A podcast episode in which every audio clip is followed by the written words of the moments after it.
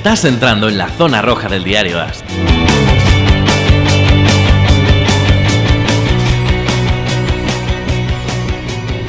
Muy buenas a todos, bienvenidos al podcast Zona Roja, el podcast de fútbol americano del diario AS.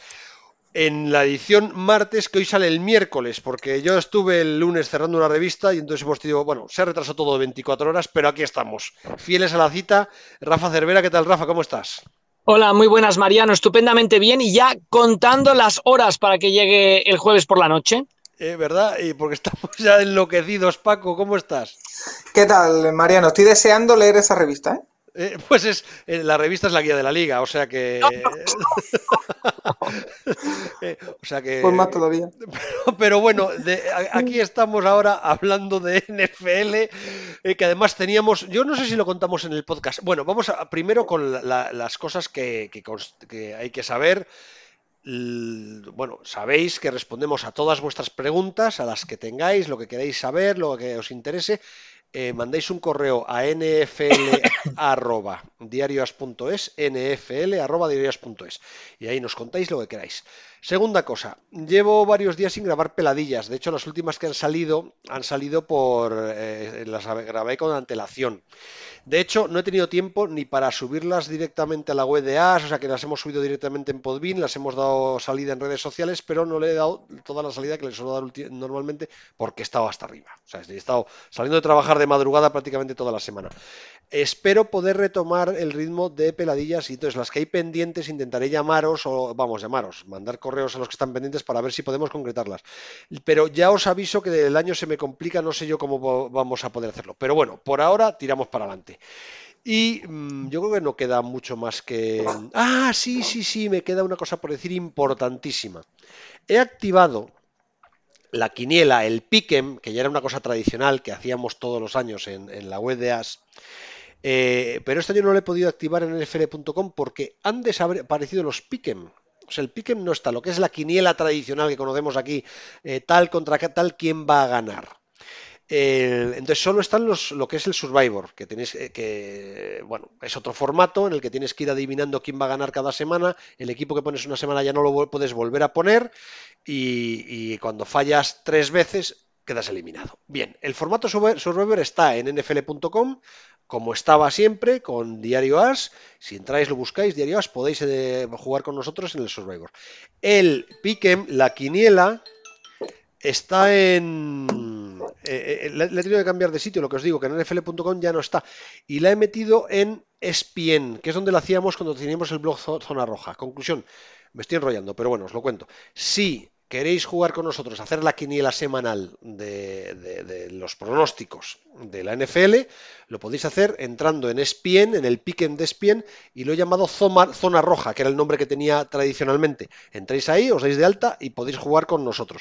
De hecho, el programa de hoy, ya no sé si lo contamos o, eh, lo que pactamos Rafa, Paco y yo, era hacer los pronósticos de toda la temporada. Para decir, vamos, que os vamos a contar hoy quién va a ganar la Super Bowl, quién, se- qui- quién se va a clasificar para playoffs y, y quién va a conseguir el número uno del draft, aunque ese yo creo que lo tenemos todos clarísimo.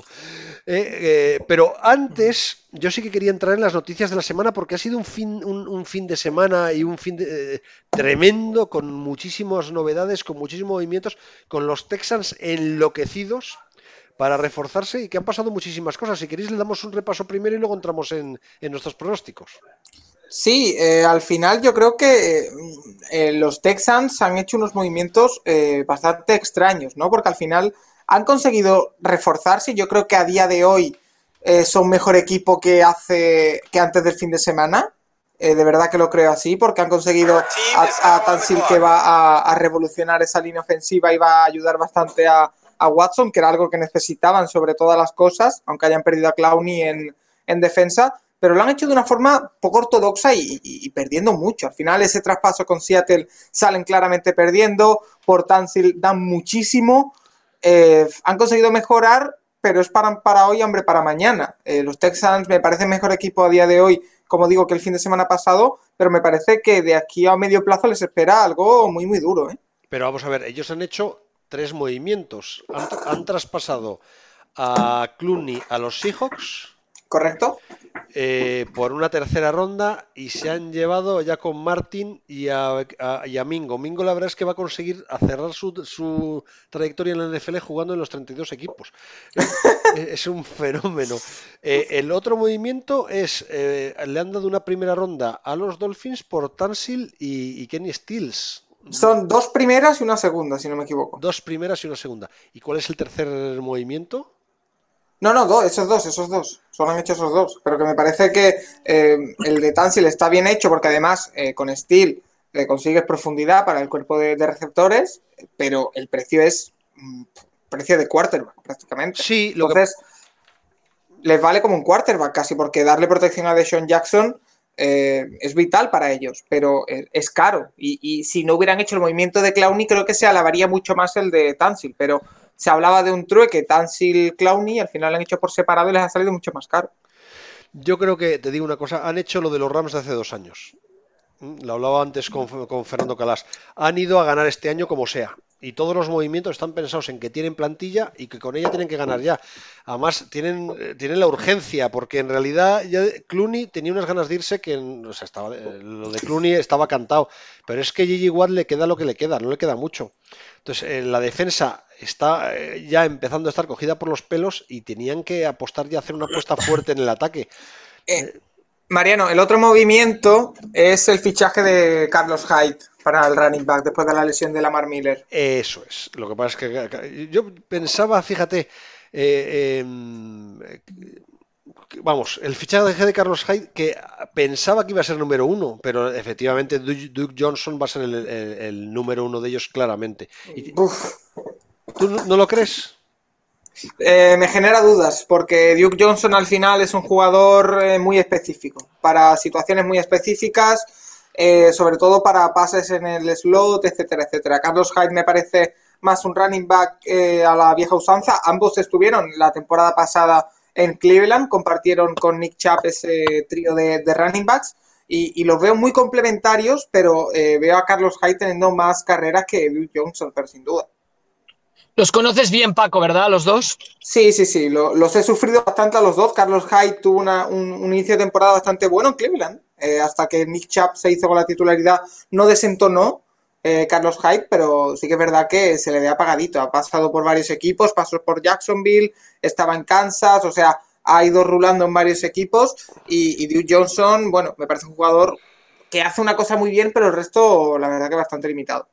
Sí, Hyde no ha acabado de explotar, ¿no? También pintaba muy bien los 49ers, luego al final, bueno, vamos a ver si es Houston en su sitio. A mí es que me pasó eso con Carlos Hyde. En la, época con los 49 a mí me gustaba mucho. Y de hecho fue un traspaso que me sorprendió. Eh, pero la verdad es que desde entonces no levantó cabeza, pero fundamentalmente por las lesiones, ¿no? Más que por. O, el año pasado en Cleveland fue un tema técnico. Eh, bueno, yo creo que era más tema de que Nick Chubb explotó, eh, llega, cambió de. ¿no? Carlos Hyde. Yo creo que quizá en el caso de Cleveland buscaban a alguien que les aportara un poquito más, ¿no? Explosividad, buscaba más explosividad, buscaba más romper líneas. Carlos Sainz es un jugador que eh, puede hacer su. es muy regular, o sea que no es nada explosivo ni espectacular, pero sí es muy regular. Yo creo que eh, no va a dar más resultado en Houston, es un running back entre comillas fiable, no te va a ganar un partido el solo, pero eh, es bastante fiable. Entonces, Paco, tú tienes claro que el backfield de Houston, después de la lesión de Lamar Miller, sigue estando en, en cuadro o qué? Yo tengo bastantes dudas. Eh, también te digo, no, la solución no, no era muy distinta, ¿eh? o sea, no hubiera habido ninguna solución mucho mejor, pero Carlos Hyde y Duke Johnson no me parece uno de los, me parece de los 10 peores backfield de la liga ahora mismo. Rafa. Sí, sí, que, que, es un corredor high. Yo creo que aquí vienen entre los dos para subir a la mar, ¿no? O sea, que intentar entre los dos convertirse en lo que era, en lo que era la mar, me parece, ¿eh? porque las prestaciones de Hyde son diferentes. Oye, ¿y Kenny Stills? Porque a Stills le pasa un poco lo mismo. A mí Stills, eh, hubo un momento que Miami tenía tres receptores espectaculares y los tres receptores se han quedado en nada. Y Kenny Stills era uno de ellos, ¿no? A ver, Kenny Stills ahí puede hacer daño. Yo lo veo más un, jugador más al estilo de Houston que Carlos Hyde, cada uno en su posición. Pero sí, sí, Ken Stills es otro de los que siempre parecía una gran promesa, por así decirlo, pero tampoco nunca ha acabado de, explotar. Oye, ya que hemos entrado en Miami, a mí me parece, de verdad, ¿eh? una indecencia lo de Miami. Bueno, está claro que van, van a, al año que viene, ¿no? Lo único el pobre entrenador que han traído ahí. Yo ahora, eh, Mariano, ya no entiendo muchas cosas. Ahora entiendo, por ejemplo, la titularidad de Fitzpatrick, porque es que el, el quarterback que salga en la jornada 1 es que va a morir. Es que, la línea se ha quedado en cuatro totalmente después de lo de, de No entiendo realmente a qué juegan. Bueno, si lo entiendo, juegan a tanquear, pero no entiendo eh, ese tipo de movimientos eh, buscando qué exactamente, muchos picks que pueden traducirse en, muchas primeras rondas que al final tengas que renovar todas a la vez y vayas perdiendo, pero no, no termino de, comprender la verdad. hay, hay equipos que yo puedo entender que quieran partir de cero, de verdad. O sea, puedes pensar, ahora no sé, pero, pero de vez en cuando hay un equipo que ves que está en las últimas y que dices, no, este equipo eh, tiene que hacer una, reconstrucción desde cero y empezar. Es que Miami hace dos años tenía una plantilla estupenda, de verdad que lo tenía. Tenía una plantilla tremendamente completa. O sea, le faltaba reforzar los linebackers hace dos años, de verdad. E, era un equipo buenísimo. Eh, en, casi todo. Eh, y entonces se han autodestruido en dos años sin ningún motivo, o sea, sin ninguna explicación, porque no, nos ha dado por ahí y, hemos decidido desmontar este kiosco. Y es que es, a mí me parece una vergüenza, de verdad, me parece una... tirar un sí, es, es, muy duro, ¿no? O sea, es como decir, imagínate que los aficionados dijeran, pues mira, no vamos en toda la temporada, no sé, es, es muy duro. Eh, entiendes la maniobra o, o se ve, se vislumbra porque es, pero pero es que tirar un año es, que es tremendo, ¿no? Y todo, todo comenzó con esa maniobra de, poder, entre comillas, de Adam Gaze eh, cargándose a Jay Ayayi, que había sido el héroe de, la entrada en playoffs de la última de los Dolphins. A partir de ahí empieza una vorágine en la que se cargan al mismo Adam Gaze y, todo empieza a moverse hacia un sitio por ahora desconocido. Tannehill ha caído, Steels ahora que yo creo que eh, a la sombra de una superestrella como de Andre Hopkins puede aprovechar para hacer bastante daño. Y bueno, al final es que desmembrándose. O sea, es que la lista es larguísima. Mira, estoy mirando. Ah, en 2017, en octubre, tenían Kenny Stills, Devante Parker, Jarvis Landry. Ese es un trío de receptores que era un tridente espectacular. Y explosivo, muy explosivo. Y, muy explosivo. Tenían a Tansil, a Steen, a Punsi, a Burro y, a Jan Juan James en la, en la línea ofensiva. Julius Thomas y Anthony Fasano, de Titans. Eh, Sí, Julius Thomas, que lo traen con muchísimo pedigrí. Eh, entonces, Sí, sí, entonces tienen de defensa en, la línea a Cameron Wake, a Su, a Jordan Phillips. Bueno, Kiko Alonso estaba ahí y, eh, es lo único que han hecho bien, librarse del. Eh, es que ves el equipo y Rasa Jones, Nate Allen, Xavier Howard, Byron Maswell, no sé, es que me parece que este equipo no es un equipo para que dos años después no quede. Es que no quedan ni los restos. O sea, ¿qué sentido tiene lo que está haciendo Miami, Rafa? No, no, ninguno, es inexplicable, es inexplicable y por eso digo, no sé si, si además fichan a, a Flores como también como para, ver pasar un año, a ver qué, no sé, no sé, es como esas cosas que yo creo que además han de molestar mucho a la afición, porque son cosas que, que te equivoques en los, en los jugadores que traigas, o, pero, pero algo tienes que buscar, algo tiene que funcionar, ya sea el juego de carrera, el juego de pase, la defensa secundaria, la presión, yo qué sé, algo algo que ilusione y aquí es que no hay nada, nada, nada, nada. ¿Te funcionaba el left tackle y lo has traspasado? No, no, pero claro, es que al final están acumulando primeras rondas, están jugando a lo que jugaron los Cleveland Browns y... Recuerdo un poco a los Raiders el año pasado, pero por lo menos los Raiders tenían al coreback, tenían, tenían algo, ¿no? Tenían... Pero me recuerda un poco el, el, papel, bueno, un poco lo, lo, que jugaron los Raiders el año pasado. Sí, sí, no, no. Ah, te digo, han, han, traspasado también a Kiko Alonso, que yo solo entiendo, ¿eh? me parece que era un jugador que ahí eh, hacía más mal que bien, pero, pero visto lo que hay en la plantilla es que casi eh, era, era lo que podían traspasar. O sea, ellos ahora mismo han puesto en la calle, estos, ¿cómo se llaman estos puestos que ponen en Estados Unidos las familias en... Los rastros, ¿no? Los. Sí, pero tiene un nombre. En primavera siempre hacen limpieza en casa y entonces sacan a, la calle lo que haya que, quitarse de encima y, lo dejan pues a precio de, saldo. Y bueno, de, hecho es una tradición que empieza, empieza a, a sentarse también en algunas zonas en España. Pero bueno, el caso. Esto es lo que han hecho han puesto todo el equipo en la calle, lo han sacado entero y quien quiera dar algo, o sea, si alguien quiere ahora mismo llevarse un jugador de, del Houston, digo, perdón, de Miami a su casa, eh, paga y se lo lleva ¿eh? y, le pone en el sofá a ver el fútbol americano con él, tan a gusto. Ah, es, una cosa de locos. Eh, oye, otra cosa que, llevamos ya 15 minutos, tenemos que hacer el resumen del pronóstico de la temporada, pero es que hay noticias de las que quiero hablar. Mm, una es la de Melvin Gordon. Melvin Gordon que definitivamente han dicho los Chargers que no están dispuestos a hablar con él hasta que acabe eh, la temporada. A mí me parece, este ha tensado demasiado la cuerda. Ha sido todo como un poco raro, ¿verdad, Rafa? Sí, y además un jugador que por un lado tenía, yo creo que tiene mucho, pero que tampoco ha acabado de ser el uh, running back. Bueno, no, no sé, a mí Melvin Gordon sí que ha tenido buenos momentos, diría yo, pero tampoco ha sido un jugador regular o el running back quizá que, se esperaban los Chargers. Eh, muchas pérdidas de balón, o sea, no, sé, un running back quizá que se esperaban más de él y que por eso pues reaccionan de esta manera, ¿no? Los, los ex de San Diego ahora de Los Ángeles. Paco. Eh, yo con Melvin Gordon tengo la sensación de que los Chargers eh, están tratando la, la situación eh, sin atenerse a, las reales consecuencias. Se juegan mucho los Chargers con esto.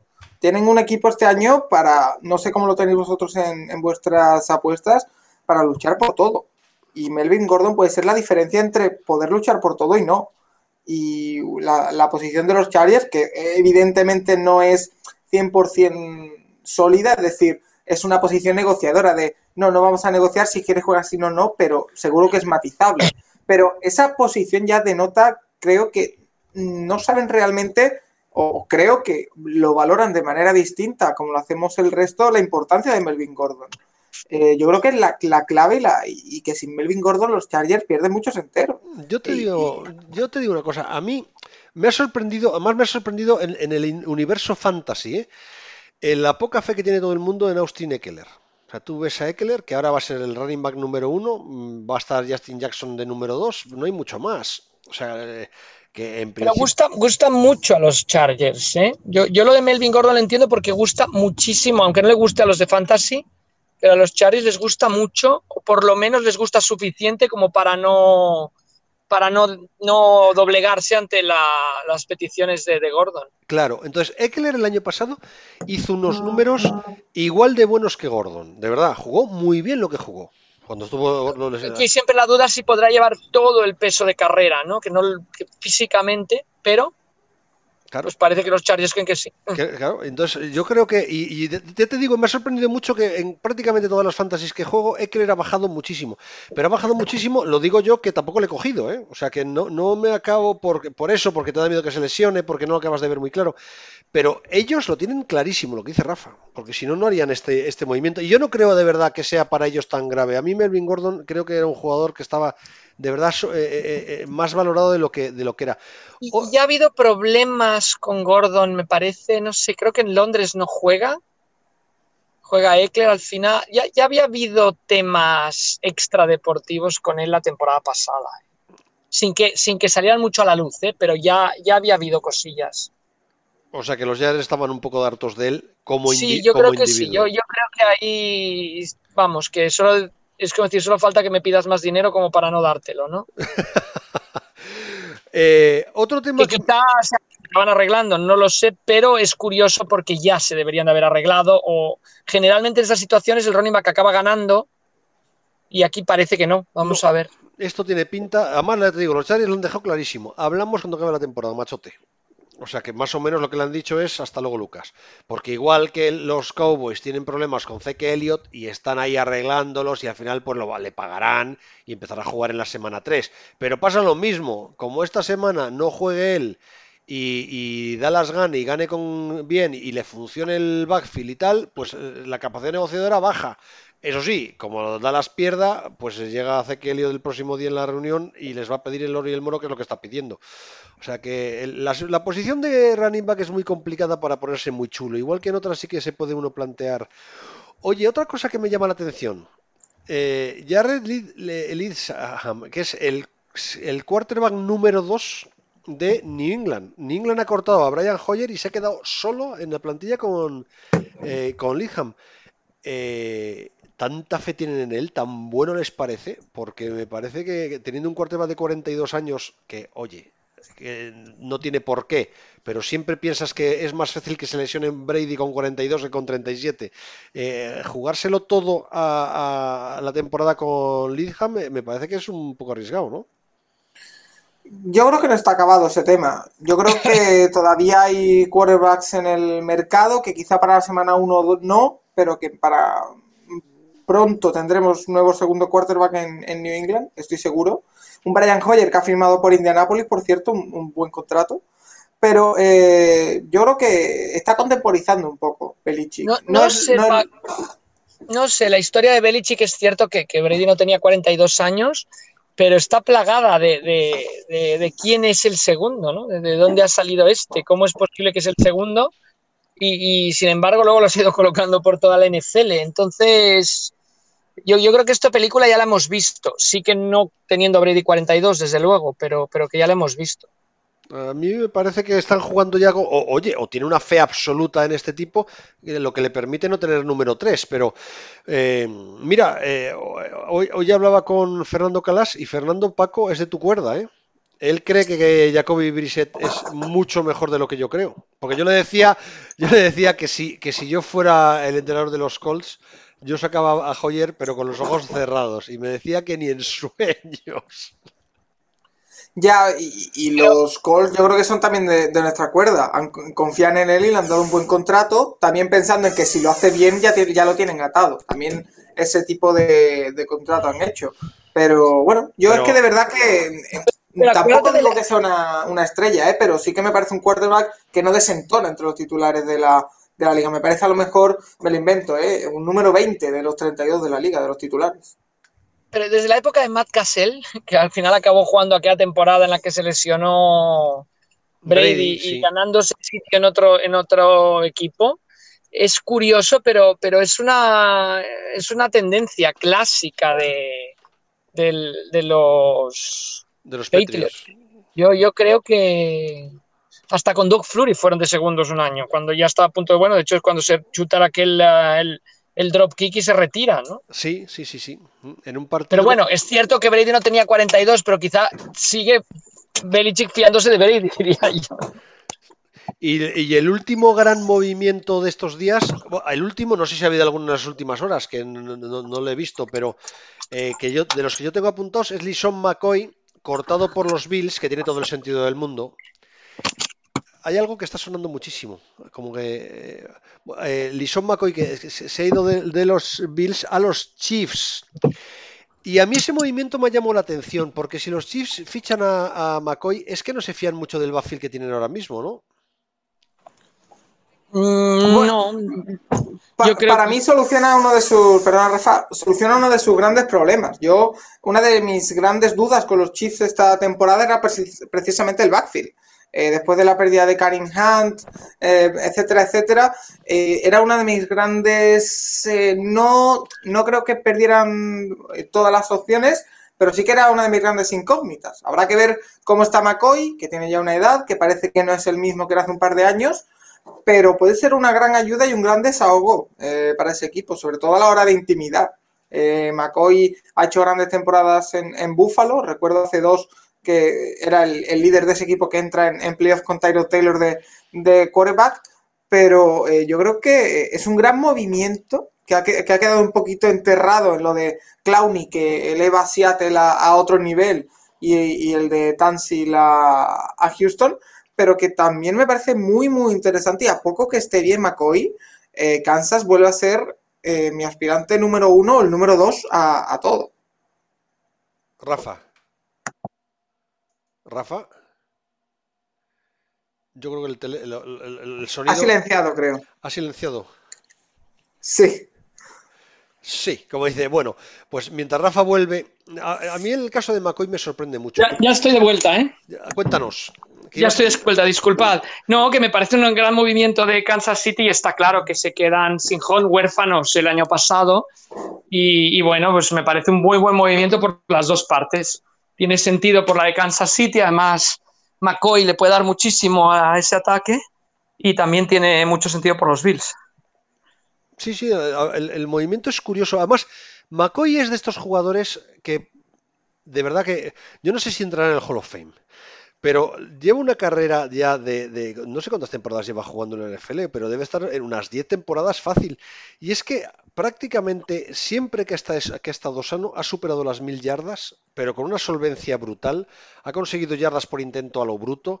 Ha sido un- uno, de estos running backs, porque claro, siempre decimos que, eh, el, tiempo de un running back es muy corto, que son tres años, cuatro años y luego entra en decadencia. Es que, mira, lo estoy viendo ya. Es que McCoy en 2010 hizo más de mil, yar- hizo más de mil yardas, en 2013 hizo 1600, pero es que en 2016 hizo 1200, en 2017 1100. El año pasado sí que bajó muchísimo. Pero es que es un tipo que ha tenido una durabilidad y, una calidad impresionante.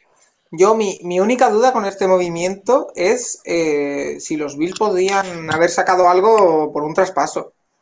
Eh, en vez de cortarlo y que fichar a Kansas, yo creo que podrían haber sacado, no sé, me lo invento, una quinta ronda, una sexta. Yo creo que quizá lo podrían haber sacado, pero bueno, son detalles quizá un poco menores. Bueno, es, dicho todo esto, yo creo que todas las noticias un poco de la semana. eh, bueno, McKinnon fuera toda la temporada, de Marius Thomas cortado por los Patriots. eh, yo creo que todas las noticias o todo lo que estamos contando son cosas que, eh, lo gordo lo hemos dicho. Vamos al tema. El jueves empieza esto, señores. ¿Mm? Con un partido, a mí la verdad es que no me acaba de convencer lo que han hecho, pero bueno, a Rafa sí que le gusta mucho. O sea que tener como argumento. qué? Sí, lo, lo de que el primer partido, el partido inaugural, no sea el, el partido del campeón. ¿Mm?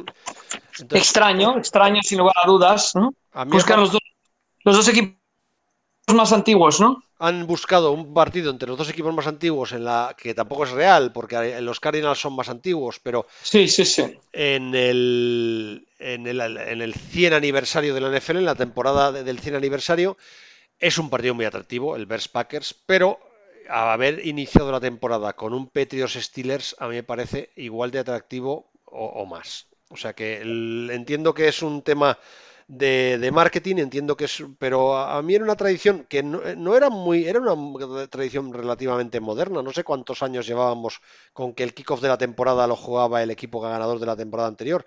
Pero a mí me gustaba el reto, eh, me gustaba el- el- bueno, la idea y no me acaba de convencer lo que han hecho este año con el Bears Packers.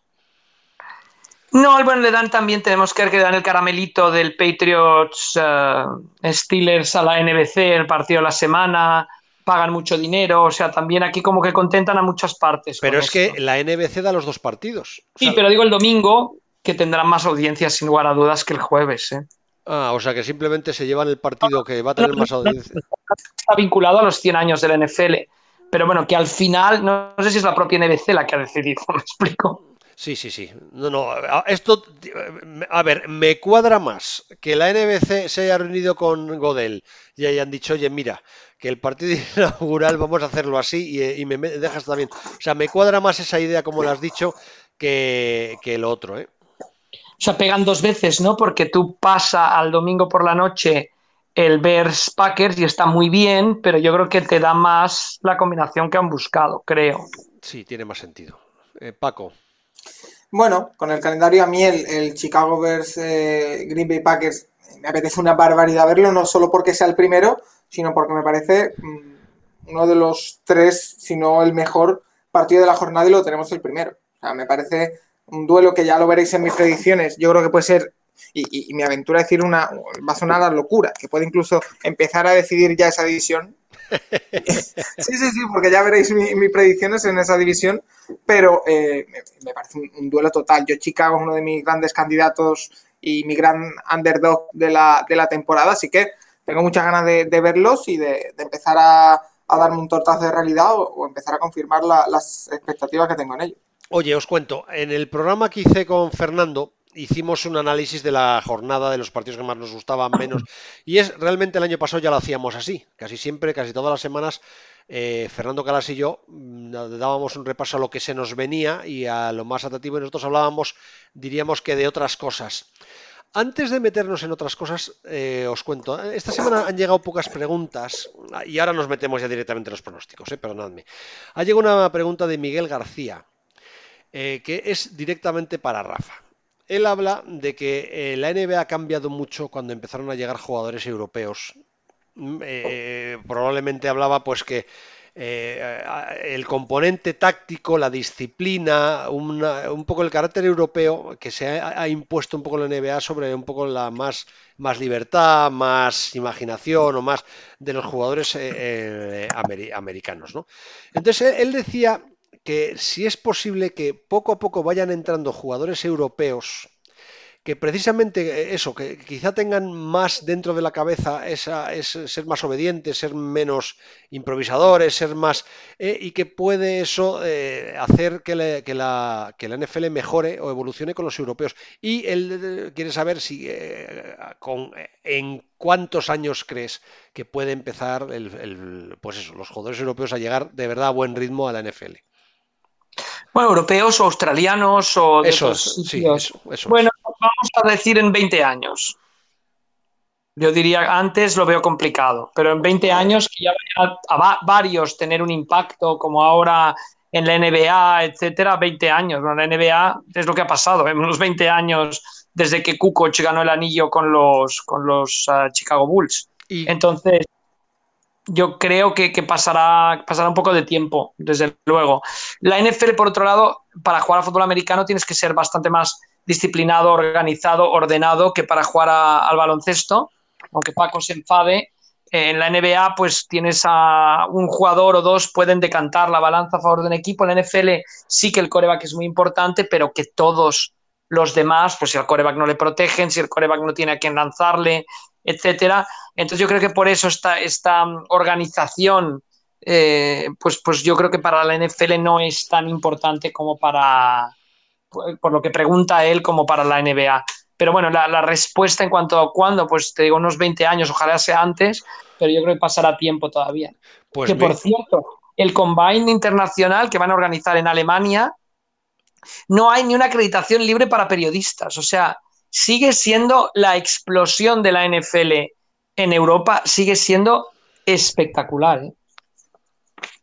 pero, y- y- pero son todos periodistas europeos o, o muchísimos Bueno, Sí, yo creo que la gran mayoría son europeos, claro, por supuesto.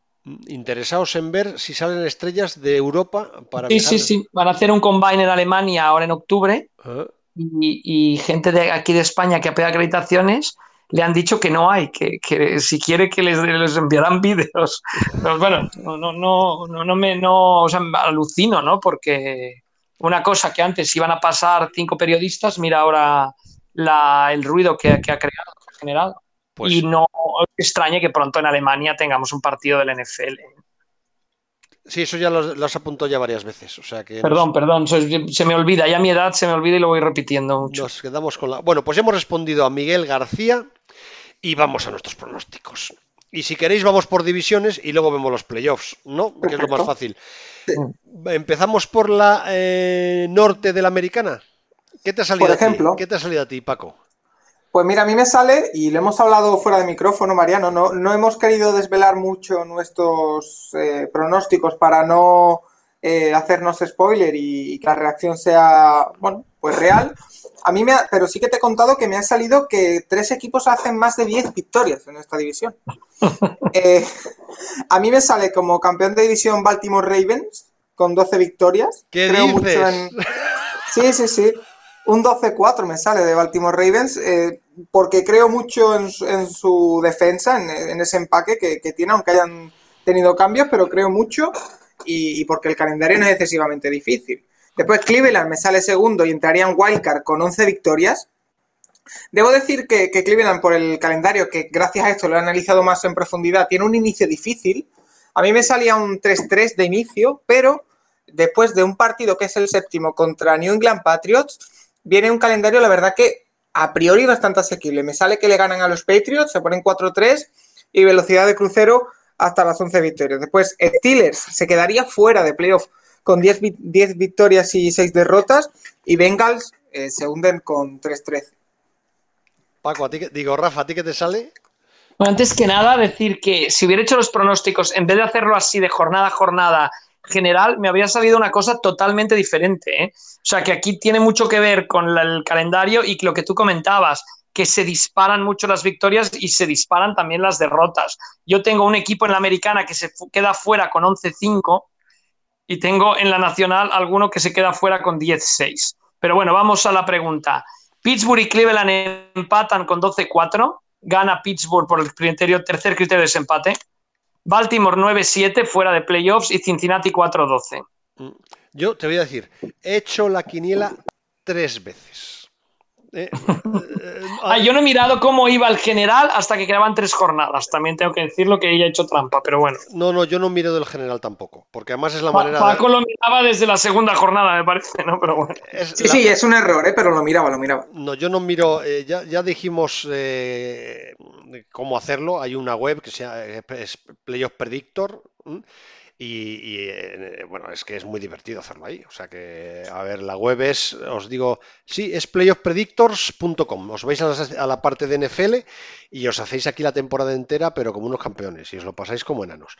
El caso es que mm, yo lo he hecho tres veces, pero la hice tres veces porque la hice una vez creí que la había perdido y dije, ahí va, la tengo que hacer otra vez. Y la hice otra vez y creí que la había perdido otra vez, inútil total, y la hice una tercera vez, pero resulta que las dos anteriores las sí que las tenía guardadas y al final cotejé y me salía parecidísimo.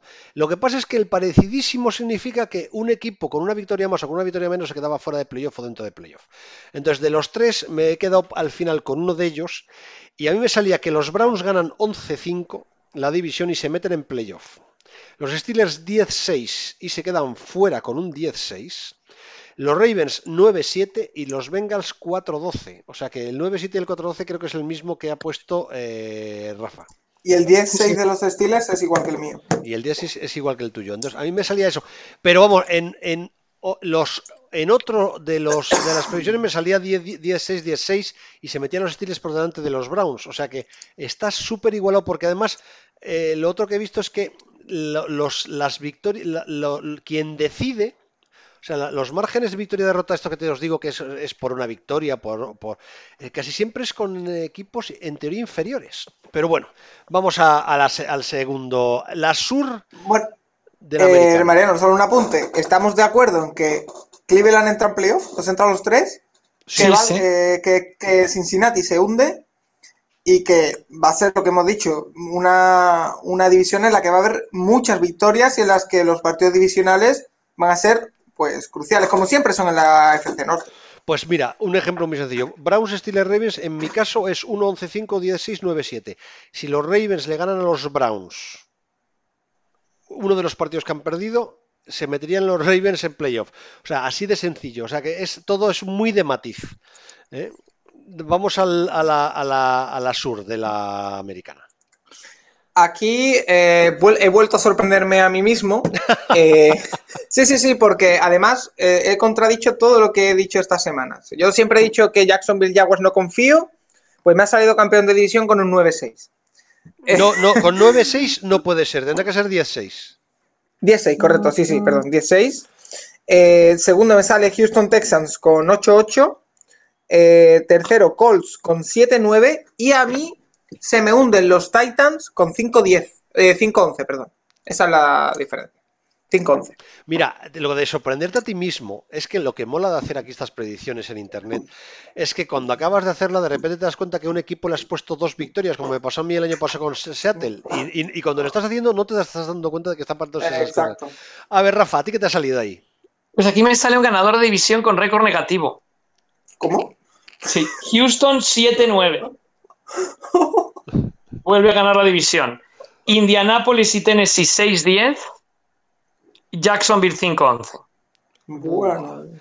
Pues yo estoy mucho más en la onda de Paco. A mí me salen ganadores de división los Jaguars 10-6.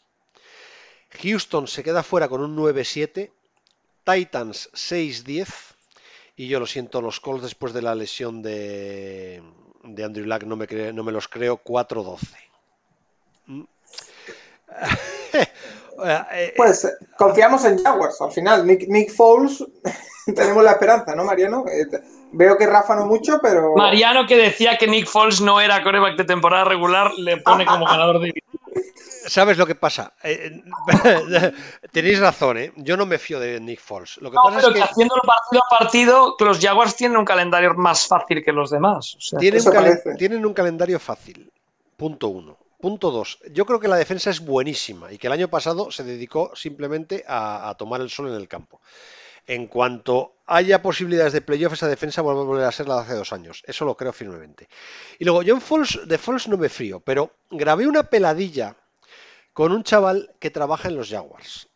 Eh, y el tipo estaba completamente eufórico con el ambiente que había en el vestuario con Foles. Decía que había que estaban los jugadores entusiasmados con, con él, que el grupo de receptores se le veía una alegría y, y- entonces me transmitió que Foles po- no sé si será bueno o malo, pero sí que le ha dado una vuelta al ambiente del vestuario. Y como además Rafa ha insistido en eso varias veces, porque tú sí que a ti sí que te gusta mucho Foles.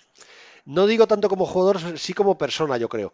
Eh, sí, correcto, correcto. me ha ayudado un poco a, a volver a, a creer en los Jaguars y, y de verdad me ha salido que ganan 16. Eh, a ti te ha salido que quedan los últimos. A- en este caso Paco y yo coincidimos más que tú, ¿no? Yo creo, yo creo eh, que la diferencia entre lo que dice Rafa y lo que decimos tú y yo, Mariano, es, eh, es Fournette. Es decir, si Fournette se mantiene sano, yo creo que Jaguars puede aspirar a Series 6 y creo que es asequible, que es asumible ese récord, que no es ninguna locura. Pero en cambio, si vemos al Fournette de la temporada pasada, que estaba más tiempo en la enfermería que en el campo, no me extrañaría verle con el récord que decía Rafa. O sea que me parece que Jacksonville Jaguars es un equipo que está en ese extremo en el que puede ser o campeón de división o puede ser último totalmente, pero sin ningún tipo de problema. Fíjate que yo he estado a punto de coger, en- Rafa sabe lo que es, eh, en la, en la Fantasy, en la Dynasty que juego, que jugaba Rafa hace años, el último jugador lo llamamos Sleeper y lo puedes proteger gratis de cara a la temporada siguiente. Y estaba a puntísimo de coger a Raquel Armstead porque me fío más poco de Fournette y aunque le hayan elegido en quinta ronda del draft, he dicho lo mismo acaba siendo el titular porque Fournette entre las lesiones y que realmente no acaba de, de- chuflar como, esperas, mm, no lo tengo yo na- nada claro. Al final eh, he cambiado de opinión y he cogido a Darren Henderson pensando que Todd Garley va a acabar. Si, no acaba este año lesionado, poco le va a faltar y, posiblemente Darren Henderson va a ser el running back de futuro. Pero he, estado dudando de fichar el running back de, de los Jaguars. Puede ser, sí, sí, pero yo creo que con el eh, running back suplente, a menos que sea una explosión increíble, que no parece, no pueden aspirar a Series 6. Pero eh, es que con suplente. es que con Foles van a pasar mucho más de lo que pasaban hasta ahora con mi amigo y el innombrable. Vamos al este de la americana, que esta, es- esta es apasionante. ¿Qué te ha salido, Paco? Pues ha estado a punto de haber sorpresa, porque iba viendo cómo evolucionaban los, eh, los partidos y, y los récords, y yo de verdad que deseaba que, que no ganaran los Patriots, ¿eh? pero al final la lógica se ha impuesto y ganan la división los Patriots con 11-5, es decir, tampoco muy bollante, pero sí un récord eh, suficiente, 11-5. Segundo me salen los Jets con 9 victorias, 7 derrotas. Aquí eh, vuelvo a decir lo mismo, me, he- eh, me he engañado a mí mismo porque me sale Buffalo Bills con 5-11, que me parece bastante más bajo de lo que debería ser, y los Dolphins se me quedan en 1-15. Rafa, ¿qué te sale? ¿Qué te ríes? A mí, los Jets no solo ganan la división, sino ganan la ventaja de campo en los playoffs. Bueno. 12-4. La New sorpresa, England ¿eh? se mete como wildcard con 11-5. Buffalo se queda fuera de los playoffs a pesar de ganar 11 partidos. Wow. Y a mí 0-16. Bueno, Oh, es que yo estoy muy con Rafa en esto, ¿eh? A Pero ver, no, a mí me no- he flipado mucho, ¿eh? O sea, esto está clarísimo, pero bueno. A mí no te creas que me parezca tan raro. A mí me sale campeón de división los Patriots con 12-4. Pero Jets y Bills, los dos acaban con un récord 10-6. Entonces, os he dicho que he hecho tres versiones. En las tres versiones me salían los dos con 10-6. La única diferencia es que los Patriots en uno de ellas me salía con 11-5. Y dependiendo de a quién habían ganado de, de, de, resultados, se me metían los Bills o los Jets. En este caso, en el que he elegido, los Patriots entran primeros y además consiguen ventaja de campo con 12-4. Los Jets entran en playoffs con 10-6 y los Bills se quedan fuera con 10-6. Dolphins 1-5. Y la victoria del 1 se la he regalado, ¿eh? Os digo porque... Sí, yo, yo creo que mi victoria. Contra es- Cincinnati, ¿no? La juegan hacia el final de temporada en casa contra Sí, sí, sí, Cincinnati. sí, sí, sí. Creo que era esa la... eh, Paso fue, pero que es la que dice Suy, aquí ganarán. eh, pues eso es lo que he puesto de victoria. Rafa, Sí, lo, lo típico, el, eh, Miami es la ti- el- lo que he explicado antes, del típico equipo que vas viendo y que, uy, todavía no ha ganado ningún partido, todavía vamos a darle uno. Y probablemente no te lo sé decir porque no lo, no lo he mirado, pero probablemente sea el, el que dice Rafa contra, contra Cincinnati. Y mi duda es, Buffalo, la defensa bien, que es probablemente top 3 de la liga, y, y seguro, pero el- ese ataque lo veis de verdad para, por ejemplo, como dice Rafa, hacer 11 victorias. Yo lo veo. Sí que es verdad que lo- mis 5 mis 5-11 se me queda muy corto, pero 11 victorias.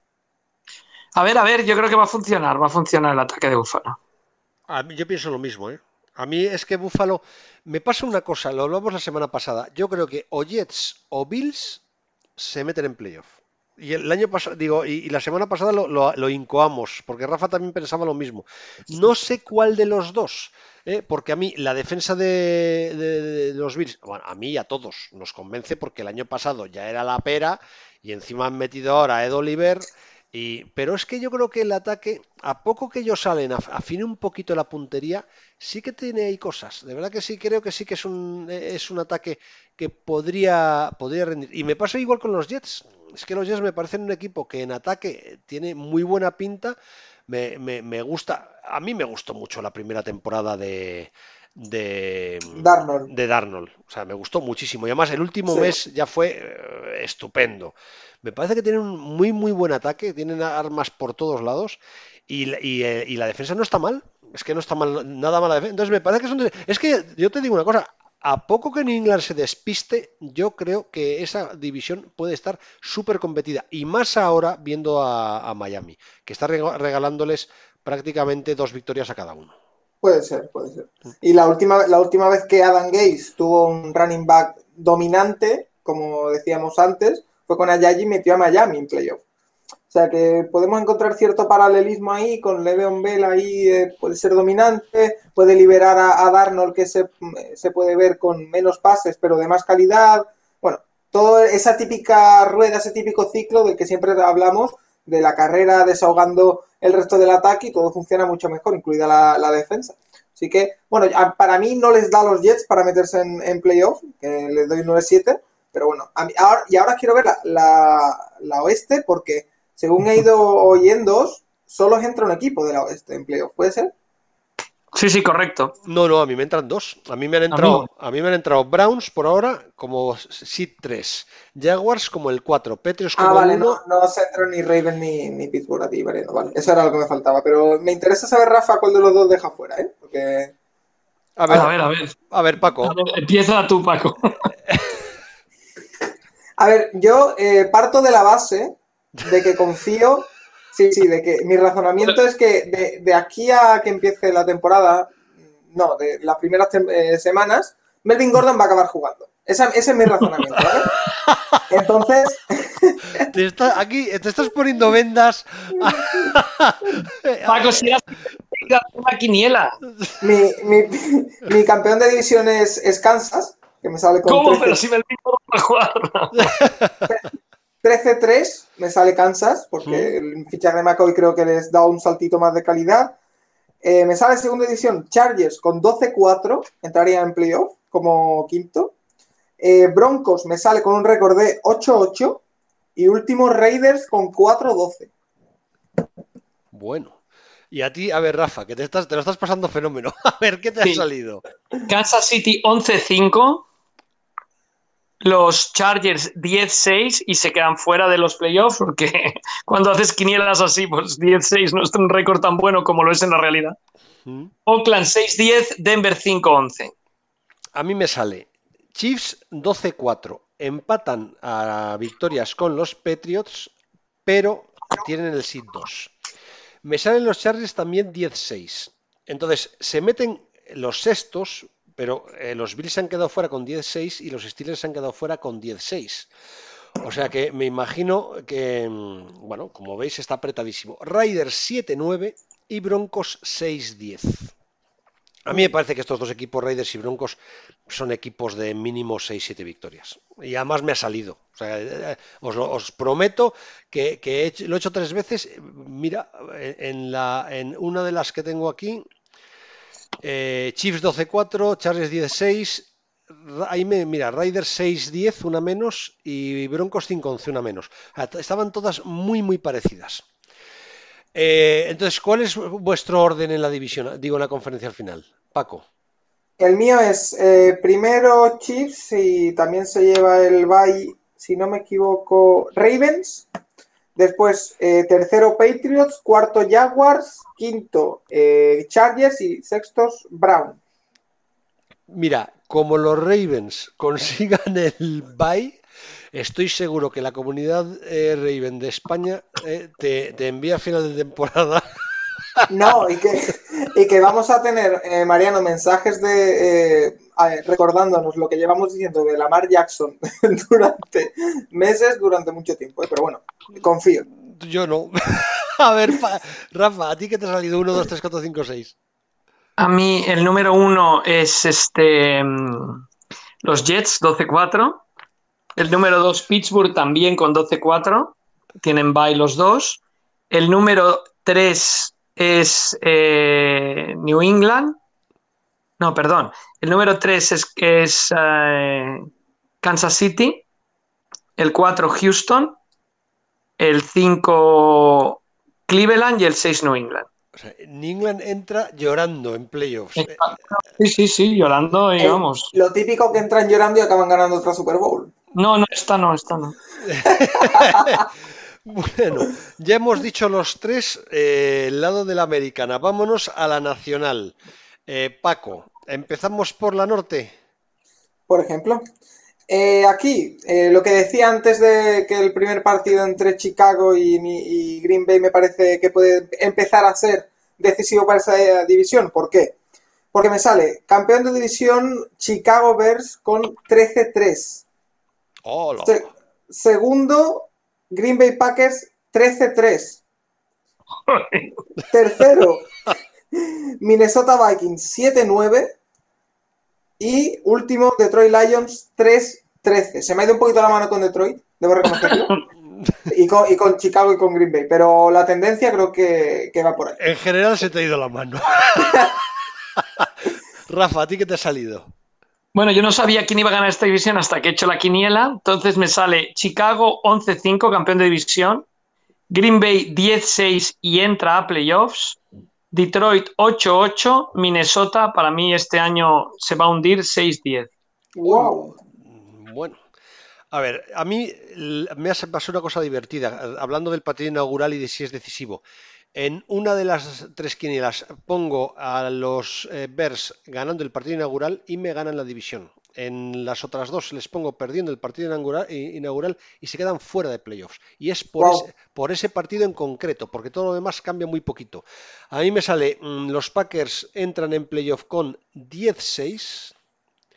Y además, esto ya es exagerado, pero con 10-6 tendrían seed 2. O sea, Uh. se le, la- le verían de wildcard. Bears 9-7. Vikings 9-7. Los dos fuera de playoffs. Y Lions 6-10. Eh, ¿Cómo se nota, Mariano, que llevas más tiempo haciéndolo que nosotros? eh? Porque son más ecuánimes tus, tus eh, clasificaciones. Ya veréis las mías en la nacional que os No, vais a yo- morir. Yo ya anuncio que las mías son un poco extremistas en esta conferencia, ¿eh? pero bueno.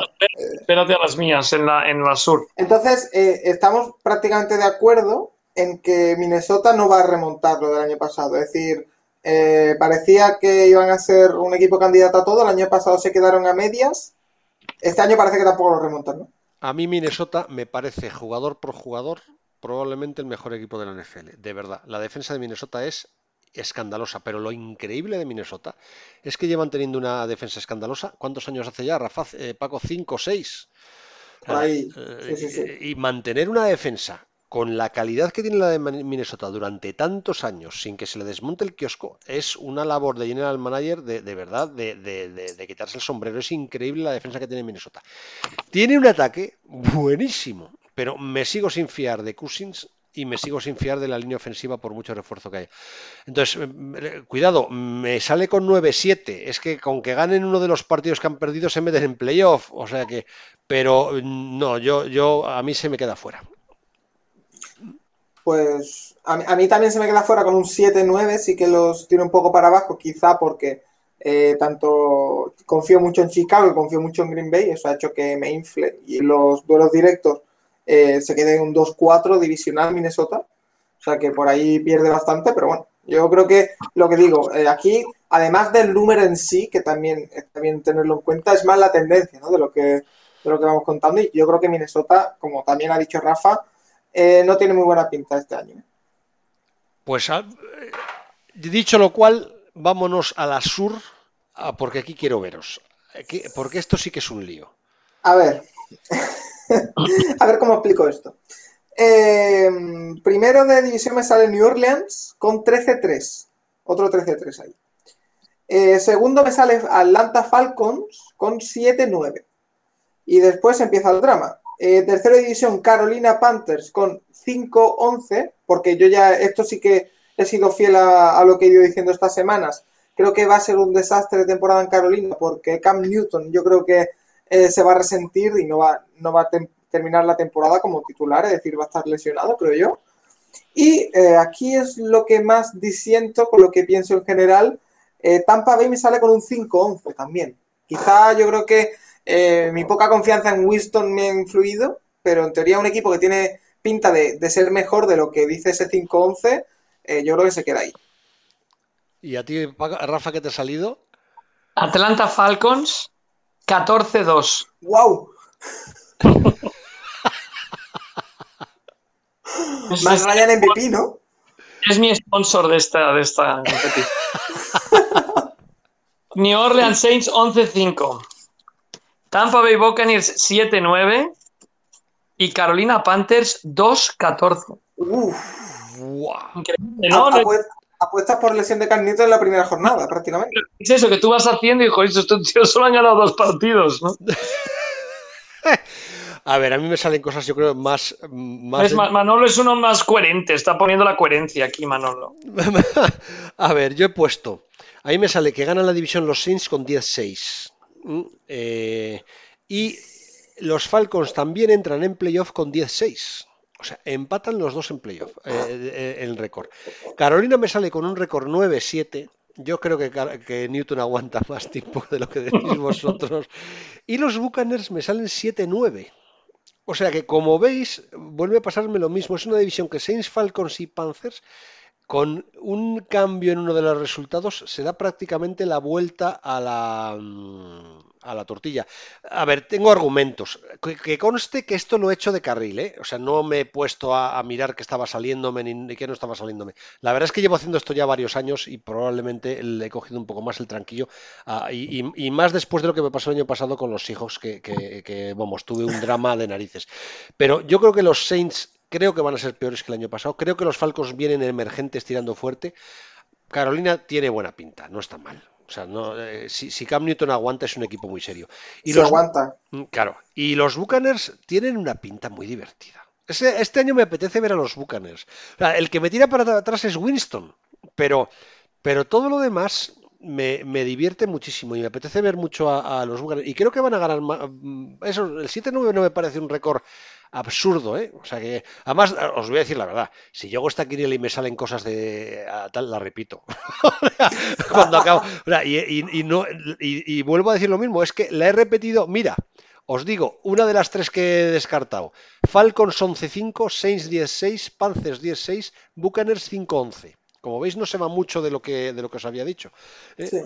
pero bueno. Pero yo creo que en esta conferencia nacional, no sé si Rafa está de acuerdo conmigo, veo más equipos dominantes que en la FC, porque ahora veremos la, este y la oeste, me salen equipos con récord muy disparados, también como en las dos anteriores, pero porque veo que en la nacional, a priori, ¿vale? Eh, hay siete, ocho equipos que puedan luchar por playoff con, con todas las de la ley, que no sean unos sorpresones. En cambio, en la AFC, yo creo que hay 10 equipos que pueden luchar por ella. Entonces, yo creo que ahí también ha influido, y, bueno, también veremos que, por ejemplo, con Seattle me ha influido que se acababa de hacer lo de Clown. O sea que, pero bueno.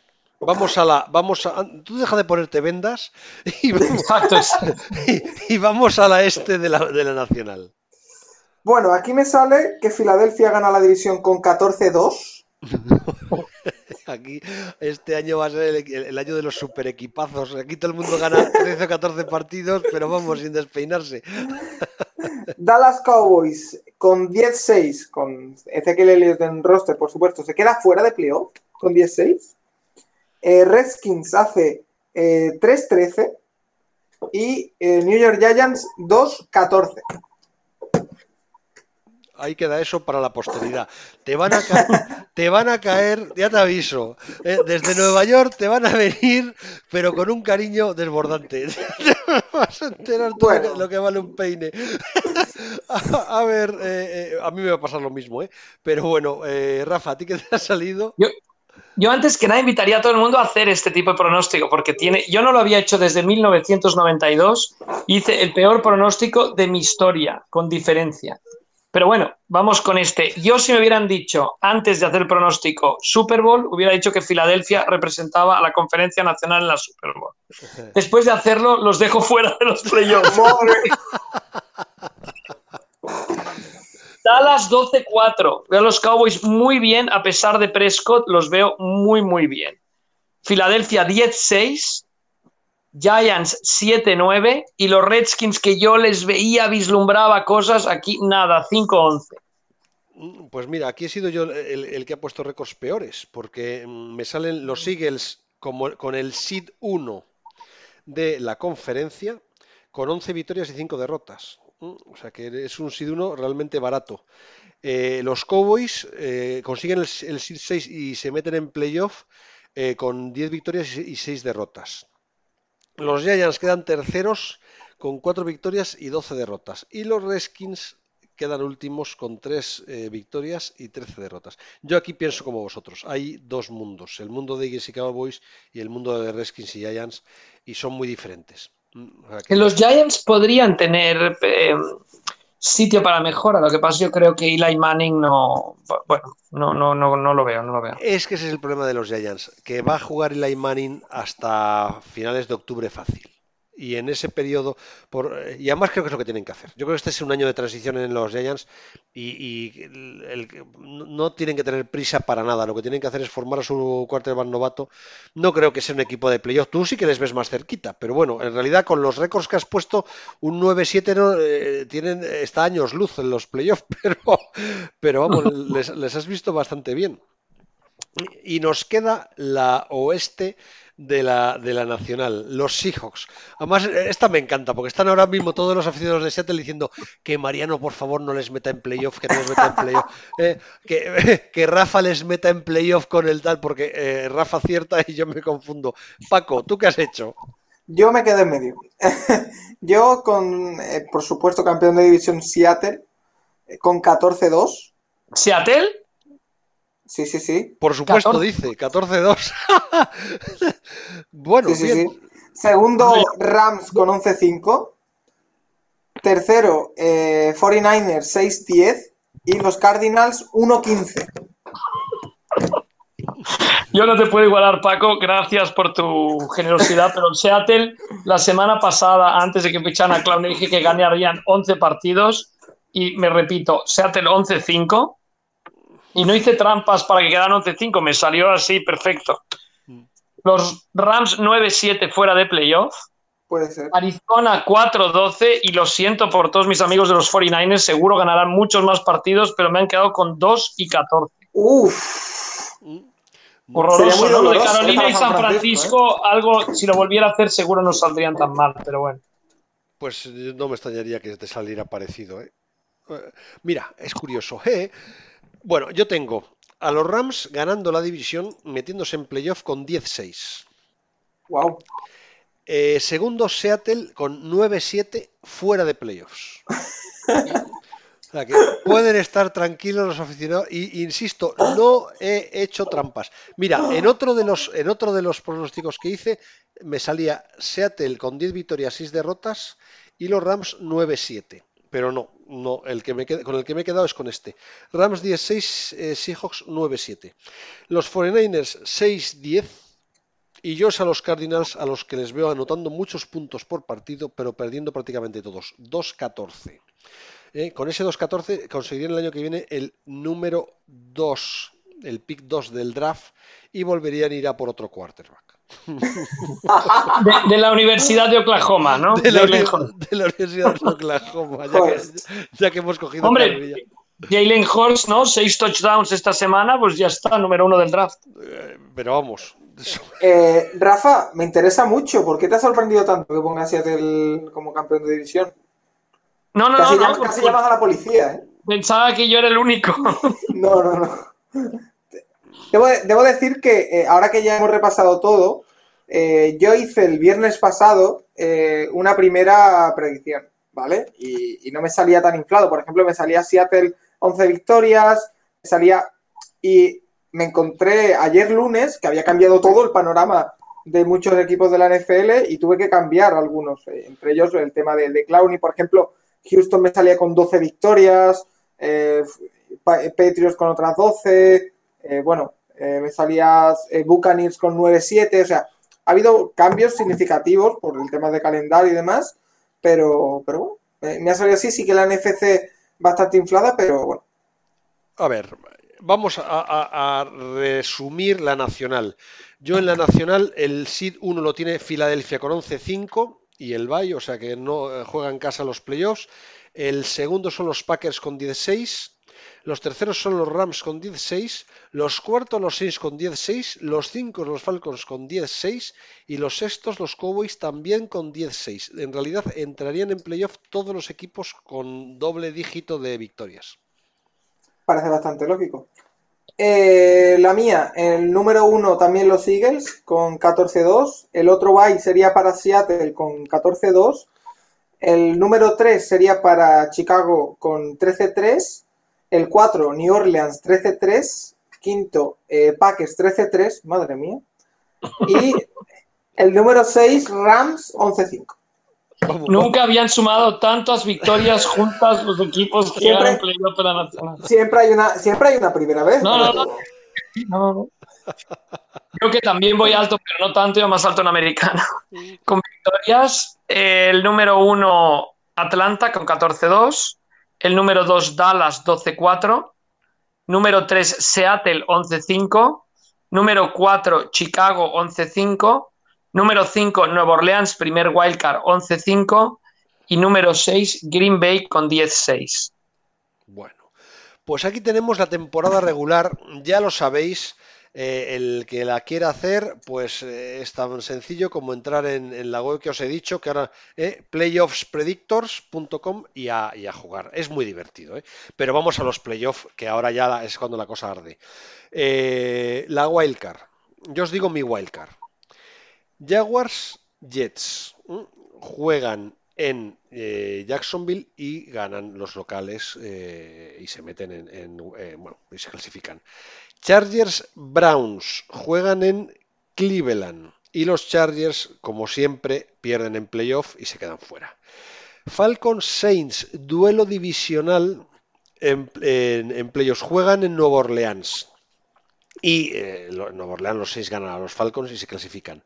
Y en la otra wildcard, los Rams juegan contra los Cowboys en su casa, en, en Los Ángeles. Aunque decir Los Ángeles su casa, yo creo que ese partido lo juegan Cowboys Rams y más gente de los Cowboys que de los Rams en el estadio.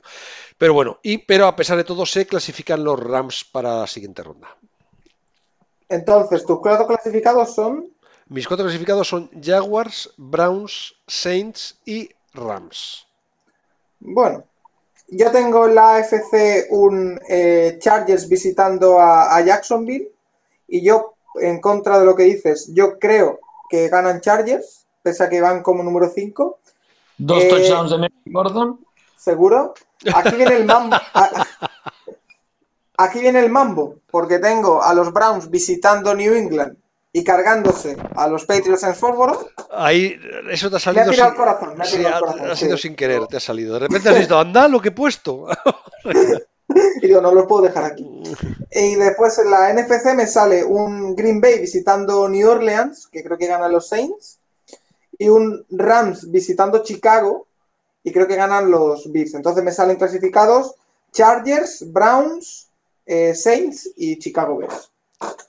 Rafa, Bueno, Kansas City cobra venganza de New England y gana en Arrowhead Stadium. Cleveland visita a Houston y gana en Houston. Bien. Y en la nacional se imponen los dos equipos locales. Chicago le gana a Nueva Orleans y Seattle le gana a Green Bay.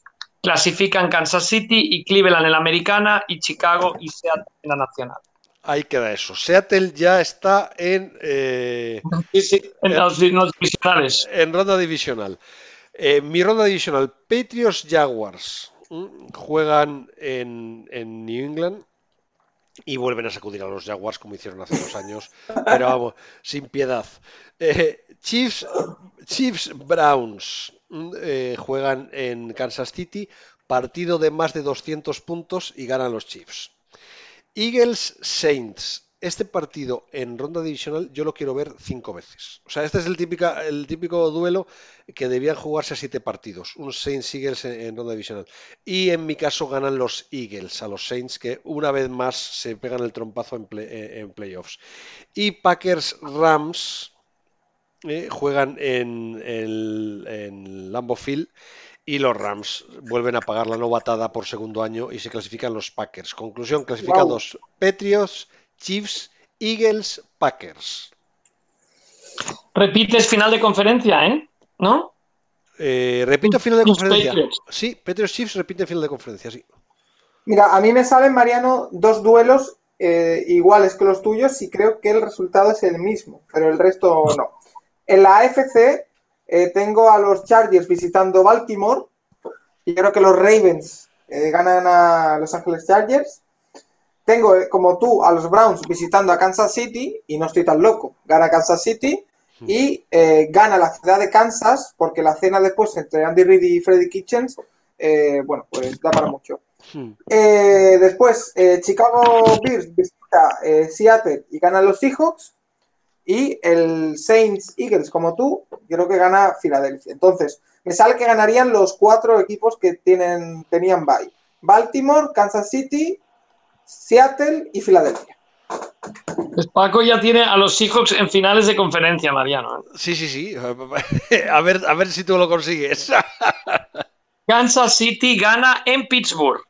¿Mm? O sea, Mahomes empieza a hacer lo increíble, porque Kansas City nunca le gana a Pittsburgh en los playoffs y además jugando en Kansas City. Pues ganan en Pittsburgh. Los Jets ganan a Cleveland en la otra, en la otro duelo divisional de la AFC. Dallas vuelve a imponerse a Seattle en Dallas y Atlanta gana en casa a Chicago. O sea, tenemos un visitante que gana, que es Kansas City, finales de conferencia, Kansas City contra los Jets en eh, Nueva Jersey y eh, Dallas se enfrenta a Atlanta en Atlanta. Lo tuyo de los Jets es para enmarcarlo, ¿eh? Bueno, bueno, nos ha ido saliendo, o sea, de verdad que antes no lo hubiera previsto, ¿eh? Fina- finales de conferencia de, de perfil teóricamente bajo. ¿eh? Es decir, ver a Atlanta ahí, ver a Jets ahí, sorprende, está bien. Bueno, yo tengo las finales de conferencia Patriots Chiefs y esta vez la moneda cae del lado de los Chiefs. Pero vamos, también la moneda, ¿eh? No creas tú que... Y en el Eagles Packers creo que, se, que ganan los Eagles a, a Green Bay, hacen valer el factor ca- campo. En Filadelfia no creo que Aaron Rodgers sea capaz de ganar a estos tipos. Y para mí la Super Bowl Chiefs Eagles. Pues Mariano, después de más de 200 partidos eh, y de hacer mil combinaciones posibles, llegamos a la misma Super Bowl tú y yo. Porque yo tengo los Chiefs ganando en, en casa a, a Baltimore Ravens y a Philadelphia Eagles cargándose a Seattle en, la final de la NFC. O sea que me sale también una Super Bowl Kansas City Chiefs, Philadelphia Eagles, que curiosamente eran los dos seeds número uno de mi regular season. Bueno, yo mi, mi seed número uno, aprovechando el factor campo y que está todo el mundo metido y que Matt Ryan ha sido MVP, ganan a Dallas. Atlanta gana a Dallas y entra al Super Bowl. Y Kansas City sorprende, entre comillas, a los Jets en, el, en Nueva Jersey. O sea que también tengo a Kansas City representando a la americana en la final, en la Super Bowl, pero contra Atlanta Falcons qué Super Bowl más bonita, tiene una pinta extraordinaria. La verdad es que nos salen partidos que estoy deseando ver. Chiefs Eagles, Super Bowl, ganan los Chiefs. Mm, por fin Andy Reid gana su Super Bowl. Eh, para mí ganan los Eagles, touchdown de Arcega Whiteside en el último segundo para ganar. Pero no, no, a mí me sale Filadelfia. Un Helmeri, ¿no? Con un Helmeri Vamos, ganan la Super Bowl los Eagles con un touchdown en el último segundo de Helmeri de Arcega. Y, nos tenemos que ir a vivir a Cuba. Pero ¡qué locura! ¿Y Rafa, a ti qué te ha salido? Atlanta 38, Kansas City 34. Atlanta gana la Super Bowl en la prórroga, no, en la prórroga no porque gana de 4. bueno, pues entonces, em, para Paco y para mí, la Super Bowl la van a ganar los Chiefs y para Rafa. Para mí Filadelfia, ¿eh?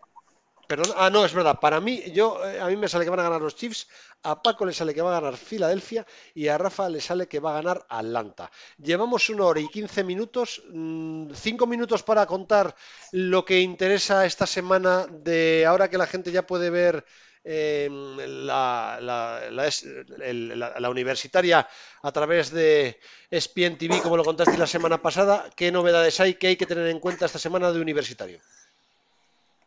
Bueno, sobre todo lo que comentábamos, ¿no? Jalen Hurts, que eh, ganó el título en su momento con. Bueno, no, que llevó a Alabama a la final del título, ganó, lo ganó Clemson, que después perdió la, titularidad con Tua, hizo el traspaso a Oklahoma y llevó a Oklahoma a vencer a Houston, que tampoco es una perita en dulce, pero era favorito Oklahoma, em, consiguiendo los seis touchdowns, tres de carrera y tres de pase, y de pronto, ¿no? Desde el ostracismo total a volver a a, convertirse en la,